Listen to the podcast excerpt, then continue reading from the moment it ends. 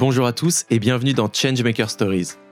À travers nos podcasts, découvrez les parcours exceptionnels de changemakers de l'écosystème ISEG qui œuvrent tous les jours à la transformation de notre société pour la rendre meilleure. Enjeux sociaux, économiques, climatiques ou technologiques, inspirez-vous et passez à l'action pour devenir vous aussi un acteur du changement.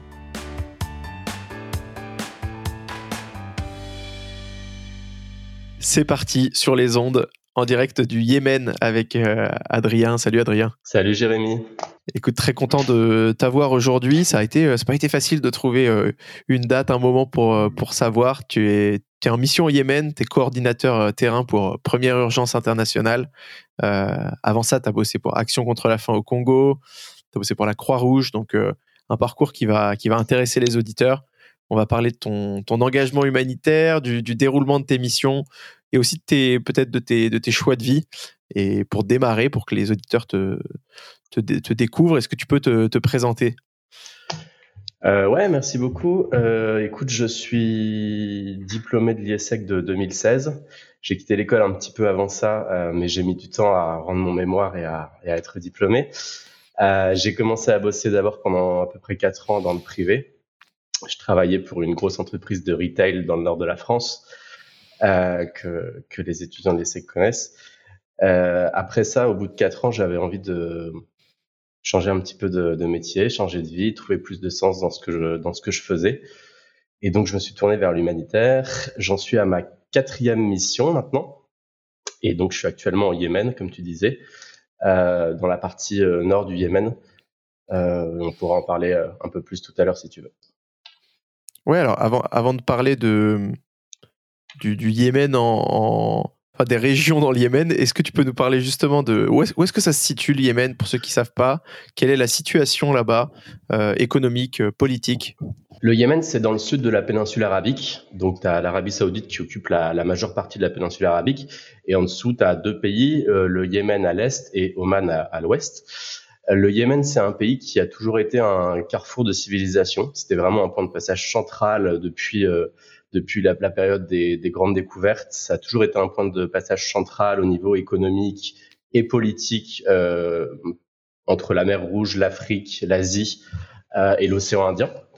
Euh, c'est un pays qui a eu des moments très très difficiles depuis euh, depuis pas mal d'années et les choses se sont vraiment compliquées euh, dans les années 2010. D'abord, il y a eu un printemps arabe au Yémen qui a fait tomber le pouvoir en place. Donc ça a été un signe d'espoir pour tous les tous les Yéménites. Et puis, euh, trois ans plus tard, il y a une guerre extrêmement violente qui a commencé euh, en 2014. Euh, une guerre qui oppose, je résume évidemment parce que sinon on pourrait en parler pendant deux ouais. heures, mais c'est une, une, guerre qui oppose d'un côté une milice qui s'appelle les Houthis, qui tient toute la partie euh, nord-est, euh, nord-ouest pardon du Yémen, euh, et en face de ça une multitude de différentes composantes politiques qui tiennent la partie sud, euh, qui sont officiellement représentés par un gouvernement qui est internationalement reconnu. Et en gros, entre 2014 et 2020, 2021, il y a eu des combats extrêmement violents qui ont fait euh, des dégâts très très importants sur la population civile. Le, depuis maintenant neuf mois, euh, il y a d'abord eu une trêve pendant six mois qui a permis de stabiliser un petit peu la situation. Et la trêve s'est terminée euh, il y a quelques mois maintenant, mais il y a une trêve de facto qui continue, euh, heureusement, qui permet de donner un petit peu d'air à la population. Et on espère, euh, au vu des négociations en cours avec les Nations Unies qui ont un rôle d'intermédiaire et euh, les deux parties prenantes, on espère qu'il y aura une nouvelle trêve qui sera signée prochainement qui permettrait de stabiliser de nouveau la situation pour l'année 2023. Très bien. Toi, tu travailles pour euh, Première Urgence Nationale, c'est international, pardon. C'est quoi le, c'est quoi leur, euh, quoi leur rôle? Première Urgence Internationale, c'est une ONG qui a été fondée euh, en France, qui est une ONG très internationale puisqu'il y a plus de 20 missions dans le monde. Euh, le travail de Première Urgence Internationale au Yémen, c'est là que je connais le mieux, c'est d'abord du primary ouais. healthcare, donc du soin de santé primaire. On appuie euh, des centres de santé euh, dans, dans les deux parties du pays. On a des bases dans les deux parties du pays pour pouvoir travailler au plus proche de la population. On fait aussi de la nutrition, qui est une de nos expertises. Et après, première urgence internationale dans d'autres pays à d'autres types d'activités, eau, hygiène, assainissement, des activités sur la sécurité alimentaire. Mais ici au Yémen, on se concentre vraiment sur les soins de santé de primaire et la nutrition, qui sont les, les deux composantes qui ont été identifiées comme essentielles, comme étant vraiment un besoin clé pour la population yéménite, que ce soit au nord ou au sud. D'accord, parce que j'imagine que depuis cette guerre, les infrastructures de santé, elles sont, sont plus, plus opérationnelles peut-être ou euh Tout à fait. Euh, le dernier rapport des, des Nations Unies là-dessus, puisque les Nations Unies ils ont toujours ce rôle de consolidation de la donnée, donc on se base pas mal sur, euh, sur les, les, données qui vont agréger. Le dernier rapport des Nations Unies, il estime qu'il y a 52% des centres de santé au Yémen qui ne sont non fonctionnels, donc complètement non fonctionnels. Et euh, sur la, la, moitié des centres de santé qui sont censés fonctionner, euh, on est sur des, des difficultés extrêmement élevées en termes d'approvisionnement de médicaments, en termes de euh, personnel qualifié, en termes de financement des infrastructures, de financement du fuel pour faire tourner les, appareils, en termes de disponibilité des équipements. Donc on est vraiment sur une, une insuffisance euh, critique euh, de, la de, la, de la capacité des deux gouvernements au Yémen d'apporter un service de santé de qualité à leur population. Il y a beaucoup d'acteurs internationaux qui sont présents pour essayer d'apporter une réponse d'urgence. Euh, et nous, ce qu'on fait avec Première Urgence, encore une fois, que ce soit euh, là où je suis dans la partie nord ou euh, dans la partie sud du pays, on travaille avec les autorités pour appuyer des centres de santé du gouvernement pour essayer de faire fonctionner les centres de santé de l'État dans, le, dans les endroits où on est. Ok, très bien. Sous quel, type de contrat tu, travailles dans, ce cadre dans ce type de mission? Dans la plupart des grandes euh, organisations non gouvernementales euh, d'urgence, euh, on peut penser à MSF, Action contre la faim, oui. ou Première Urgence Internationale, on est sur des CDD. On travaille de CDD en CDD. En général, c'est sur du 6 mois, 9 mois, 1 an, ça dépend des postes. Euh, le contrat que j'ai signé ici pour le Yémen, c'est un contrat de, de 9 mois, tu vois. Après, on renouvelle euh, régulièrement pour pouvoir mener à bien nos missions. Euh, donc, je ne sais pas combien de temps je vais rester au Yémen, si ce sera 9 mois ou 12 mois ou peut-être plus longtemps. Dans tous les cas, euh, comme c'est des métiers qui sont assez prenants, assez, euh, assez impactants physiquement et moralement, la plupart des collègues que je connais, et j'en fais partie, on essaye de changer de mission euh, assez régulièrement, peut-être une fois par an, pour euh, justement avoir des temps de pause, avoir des temps de break, et puis changer de contexte pour avoir des, des enjeux qui sont différents et qui nous permettent de, de respirer un petit peu. C'est quoi justement ta, ta vie là-bas? C'est où est-ce que est-ce que qu'est-ce que tu peux nous dire sur l'endroit où tu vis? Est-ce que tu arrives justement à te constituer aussi une, une à construire une vie euh, personnelle, des, des, des amis, qu'on qu se rende compte un peu du, du de ton de ton quotidien? Euh, c'est hyper différent d'une mission à l'autre. Si tu m'avais posé la question il y a, il y a six mois quand j'étais en, en, République démocratique du Congo, je t'aurais fait une réponse complètement différente. Euh, ici, là où je suis, euh, le bureau euh, dont j'ai la responsabilité, euh, on, je, suis très bien installé. On a beaucoup de chance. Comme le Yémen est un pays qui avait un pouvoir économique assez élevé jusqu'à il y a encore une dizaine d'années, il y a des infrastructures qui existent et que euh, qu'on occupe. Du coup, en l'occurrence, on est dans une un magnifique bureau où je suis, je suis très bien logé, donc j'ai pas du tout, du tout à me plaindre sur mes conditions de vie. C'est parfois très différent, hein, parfois c'est vraiment à la dure, mais ici c'est euh, extrêmement confortable. Euh, la vie sociale et la, la, la normalité de la vie, c'est une question qu'on me pose souvent. Est-ce que tu as une vie normale? Non, pas vraiment, oui. évidemment, parce que parce que j'ai un couvre-feu, parce que je peux pas sortir euh, sans un chauffeur, j'ai pas le droit d'aller tout seul dans la rue. Euh, j'ai pas le droit de, j'ai pas une, un accès à une liberté euh, totale. Euh, c'est des règles qu'on fixe nous-mêmes, l'organisation. Hein. On a euh, des, des, procédures de sécurité qui, qui, existent et qui sont là pour protéger aussi bien euh, nous-mêmes salariés que l'organisation elle-même, et puis aussi maintenir un, un, climat de confiance avec les, les autorités. donc la vie sociale, il y a quelques salariés internationaux ici, d'autres organisations qui travaillent dans la même ville que moi, que j'ai déjà rencontré une ou deux fois chacun. Mais au vu de la charge de travail et des contraintes de, des contraintes de sécurité qu'on peut avoir, euh, on se rapproche un petit peu de ce que les Français ont connu, ont découvert à l'époque du confinement, parce que c'était un peu une première pour la plupart des Français de reconnaître, de, connaître ça. ça. Ça ressemble un tout petit peu à, ce qu'on peut avoir comme mode de vie, euh, donc un petit peu coupé, mais où en même temps, avec euh, avec WhatsApp et, Skype, on peut avoir une vie qui ressemble pas mal à celle de à celle d'un Français pendant le confinement. Ok, qu'est-ce que tu m'aurais répondu justement si je t'avais demandé au moment de Action contre la faim en, République euh, démocratique du Congo?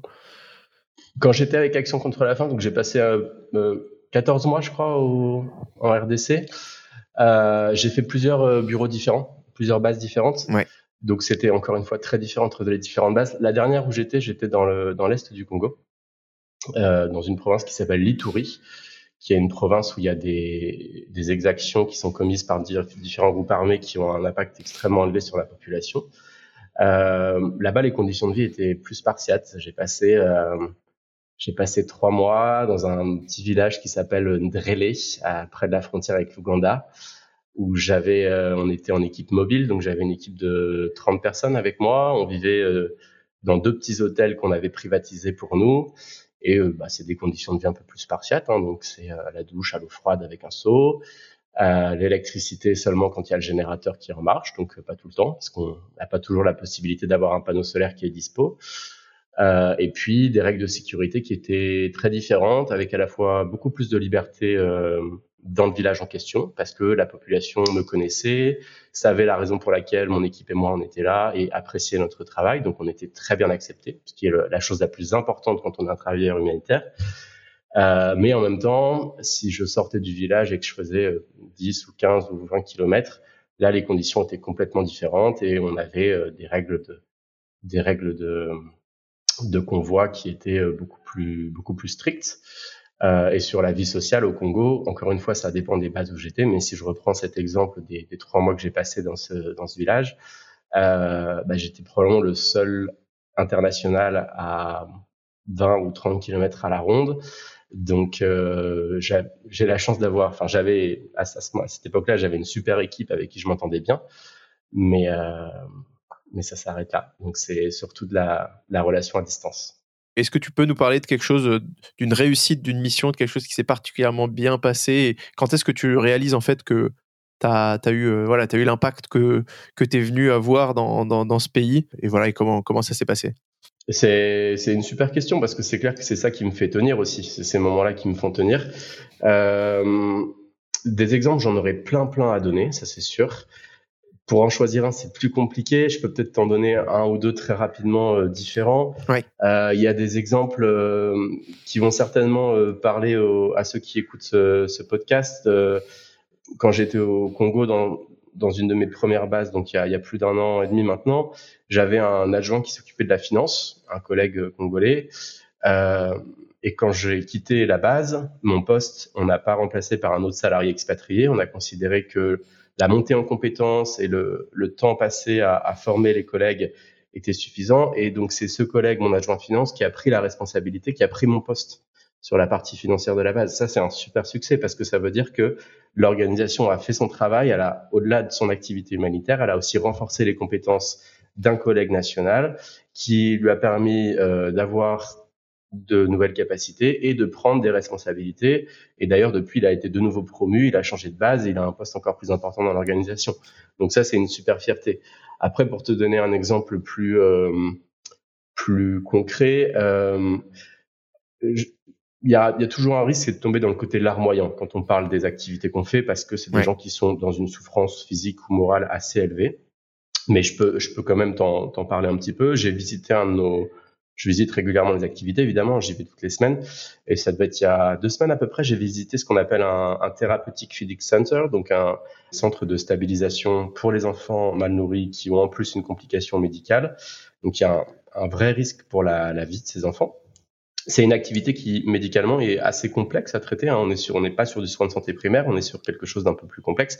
Et c'est la raison pour laquelle dans l'équipe euh, avec laquelle je travaille, euh, j'ai plus de 15 médecins dans l'équipe, hein, sans compter euh, tous les autres personnels médicaux, les nurses, etc., euh, qui font un travail absolument génial.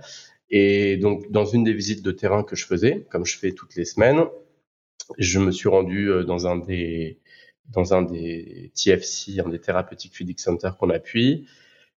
Et euh, je, je, suis allé euh, voir les patients, hein, faire le tour avec le, le médecin de garde euh, pour euh, qu'il me présente un petit peu les différents cas qu'on qu'on avait dans le TFC ce jour-là. Et j'ai vu des, des enfants qui ont une chance de pouvoir retrouver une situation médicale normale. Et ça, c'est vraiment le truc qui me, qui me drive, qui me pousse au quotidien c'est que euh, on a énormément de pression administrative, on a énormément de pression sur l'accès, on a énormément de complexité logistique, d'approvisionnement. On a comme dans toutes les entreprises, même si on n'est pas une entreprise, euh, on a comme dans toutes les structures humaines, on a des problèmes RH, euh, etc. Mais quand je vais dans un centre de santé et que je vois un petit qui pèse, euh, là il y en avait un, il pesait 1 kg 800. Euh, un, un, gamin de 3 mois qui pèse 1 kg 800, donc c'est vraiment une situation très critique. Euh, le médecin, d'après les, différentes courbes de croissance qu'il avait sur ce, sur ce petit, était confiant qu'on allait pouvoir le euh, remettre dans une situation normale. Euh, et ça, c'est vraiment une victoire exceptionnelle parce que chaque petit, chaque petite réussite médicale comme ça qu'on a, moi, ça, ça, donne une énergie, une super énergie. Après, euh, je vais pas non plus idéaliser le métier. Je suis très loin des patients puisque je suis pas moi-même professionnel médical.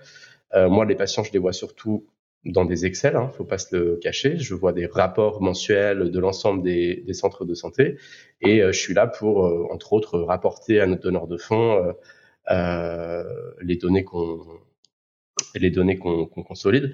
Mais à titre personnel, ça me rend c'est vraiment ça qui me pousse de savoir que sur le mois de janvier, on a eu euh, X enfants, euh, X euh, mamans, X papas qui ont pu bénéficier de nos services et qui, grâce à ça, vont pouvoir continuer à, sans avoir le, le poids d'un enfant malade dans le foyer, vont pouvoir essayer de continuer à avancer avec leur foyer dans un contexte qui est un peu compliqué. Quand est-ce que tu as fait ce choix de carrière? Est-ce qu'il y a eu un, un, un déclic C'est pas une carrière qui est, qui est forcément habituelle. Est-ce que tu peux nous parler un petit peu de, de, ce, de, ce, choix et du moment où tu as, quitté la France? Euh, J'ai fait. Je l'avais toujours eu en tête. La raison pour laquelle j'étais rentré dans le secteur privé, euh, donc chez Auchan, comme tu l'avais compris, c'était parce que j'avais. Bah, tu vois le slogan de l'IESEG, euh, Changemaker. Euh, c'est beau sur les plaquettes. Euh, je le dis avec un grand sourire à, à, aux collègues de l'IESEG avec qui j'ai gardé des, des liens.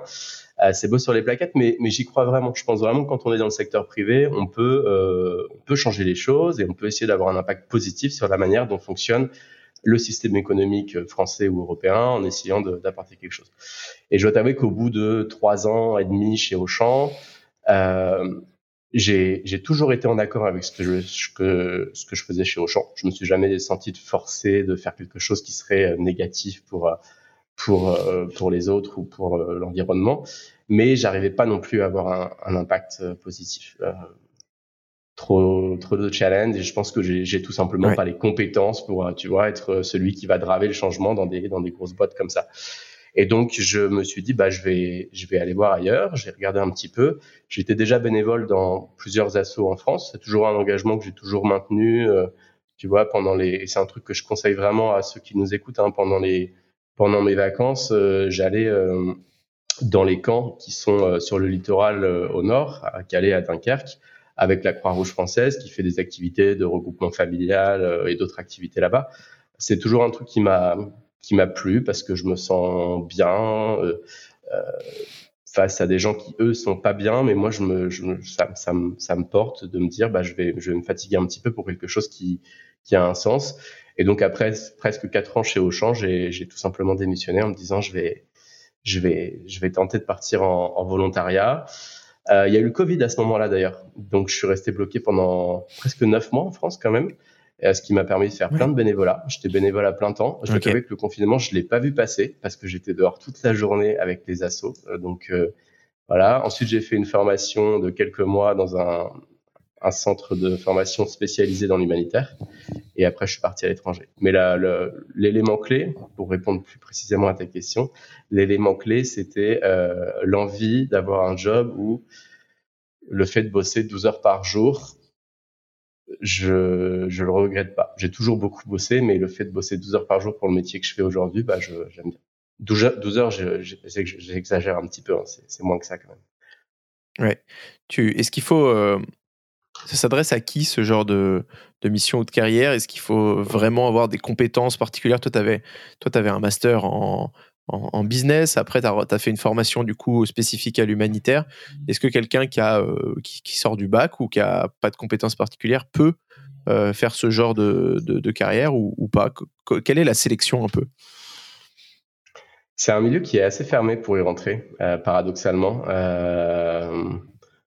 Enfin, je sais pas si c'est paradoxal, mais en tout cas, c'est une réalité. C'est un milieu qui est assez difficile d'y rentrer la première fois. Euh, c'est un milieu, le, le, le monde des, des ONG d'urgence, hein, donc euh, les, je reprends les mêmes exemples que tout à l'heure, MSF, ACF, euh, Première Urgence, Solidarité, etc. C'est un monde qui est assez, globalement, assez séparé du système associatif français. On retrouve parfois les mêmes acteurs. Médecins du Monde, par exemple, a des super programmes en France. La Croix-Rouge aussi, bien évidemment, a des programmes à la fois en France, mais aussi à l'étranger. Mais voilà, c'est donc ce monde de, des ONG d'urgence, il est un, petit peu difficile d'y rentrer la première fois. Euh, et c'est un milieu qui se professionnalise vraiment depuis, d'après ce que j'ai pu lire, depuis en gros une trentaine d'années, vingtaine d'années, c'est un milieu qui se professionnalise vraiment. Et donc les missions de bonne volonté où on part avec de l'énergie, de l'envie euh, et rien d'autre, ça, ça n'existe plus. Euh, c'est sans doute un des défauts du système actuel et on est peut-être allé trop loin dans la professionnalisation avec du coup euh, des, des, méthodes de fonctionnement très très très entrepreneuriales, parfois un peu bureaucratiques d'ailleurs. Euh, mais non, le, la simple envie de servir ne suffit pas. Euh, le poste que j'occupe actuellement, évidemment que n'importe qui pourrait le faire avec la bonne formation, mais il faut quand même avoir la formation ou l'expérience. Tu peux pas t'improviser, être capable de vérifier une comptabilité mensuelle, être capable de gérer une procédure euh, disciplinaire en RH, être capable de faire un dossier d'achat à 50 000 dollars pour euh, des réhabilitations de centres de santé. Tu, tu peux pas chapeauter tout ça et, et, contrôler tout ça et accompagner tout ça sans avoir un minimum de, de technicité sur le métier. Sur les professions euh, technique au sens euh, médical, euh, ingénieur en eau hygiène assainissement ou euh, ingénieur agronome, là c'est encore plus parlant, c'est que là non plus ça s'improvise, ça s'improvise pas. Une profession médicale, les, les, collègues de MSF par exemple, un des critères pour pouvoir euh, travailler chez eux comme personnel médical, c'est d'avoir, il me semble, au moins cinq ans d'expérience en France en système hospitalier, tu vois. Donc euh, oui, c'est plus possible aujourd'hui de partir à, à 18 ans euh, juste avec euh, l'envie. Par contre, il y a, y a, y a d'autres choses qui existent, qui le permettent. Euh, il y a une chose qui est très dangereuse d'abord, c'est ce qu'on appelle le volontourisme. Donc le volontourisme, c'est à partir du moment où tu payes, eh ben ça veut dire que tu n'es pas sur une vraie mission humanitaire. Ça, c'est un message qu'on peut vraiment passer. Si tu dois donner de l'argent, c'est que tu n'es pas sur une mission humanitaire. Euh, et ça, il faut vraiment faire attention. Il y a des, il y a quand même eu des scandales de faux orphelinats en Asie du Sud-Est, euh, où les parents, euh, par la pression financière et la misère économique, vont prêter leurs enfants à des orphelinats euh, pendant un mois pour accueillir des, des, des touristes étrangers. par contre, il y a une, une chose qui, que j'encourage vraiment, c'est ce qu'on appelle les VSI, les volontariats de solidarité internationale. Ça, c'est des contrats qui sont encadrés par le gouvernement français. Il y a une législation il y a des acteurs français associatifs qui sont mandatés pour avoir le droit de faire ces contrats de VSI et on part avec des structures locales pour des durées qui sont plus longues. Par contre, on peut pas partir de semaines, c'est 12 euh, mois minimum. Euh, et là, il y a une vraie utilité parce qu'il y a une préparation de la mission, il y a euh, un encadrement sur place, il y a euh, une, une, vraie, une vraie, un vrai objectif sur, sur, sur, sur ces VSI. Le VSI, du coup, c'est en général plutôt sur des activités de développement. Donc, on va être sur de, des, des, des programmes d'éducation ou, ou, des programmes de, de, développement agricole. Mais voilà. Euh, en tout cas, sur le, le, le métier des ONG d'urgence, nous, euh, on prend pas de, on prend pas de VSI parce qu'on est sur des contextes qui sont trop compliqués pour ça. Mais euh, pour ceux qui ont envie de s'engager, euh, le VSI peut être une option. Après, l'option la plus facile, ça reste de s'engager en France pour voir si ça nous plaît.